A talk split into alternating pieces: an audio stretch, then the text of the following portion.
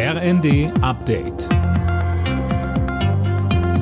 Stündlich neu. Auf den Punkt informiert. Ich bin Dennis Braun. Guten Abend. In den USA hat das oberste Gericht ein 50 Jahre altes Grundsatzurteil und damit das Recht auf Abtreibung gekippt. Die Einzelheiten von Anne Brauer. Der mehrheitlich konservativ besetzte Supreme Court hob ein Urteil aus dem Jahr 1973 auf. Das erlaubte Abtreibungen bis zur Lebensfähigkeit des Fötus, heute etwa bis zur 24. Schwangerschaftswoche.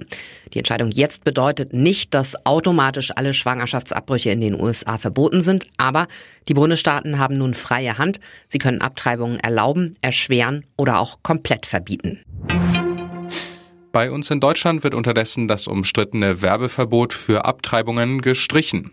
Der Bundestag hat für einen entsprechenden Antrag der Ampelfraktion gestimmt. Bislang drohen Ärzten Strafen, wenn sie beispielsweise im Internet über die verschiedenen Methoden informieren.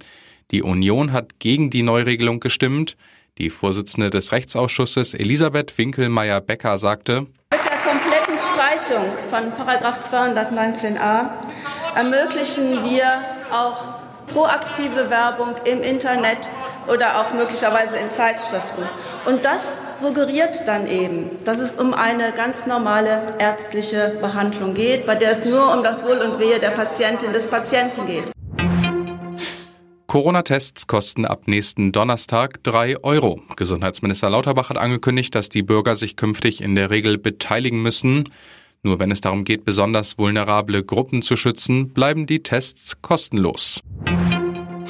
Die G7 haben Russland aufgefordert, die ukrainischen Schwarzmeerhäfen für Lebensmittelexporte freizugeben. Durch die Blockade verschärfe Russland die weltweite Lebensmittelkrise, heißt es in einer Erklärung der G7 Außenminister. Alle Nachrichten auf rnd.de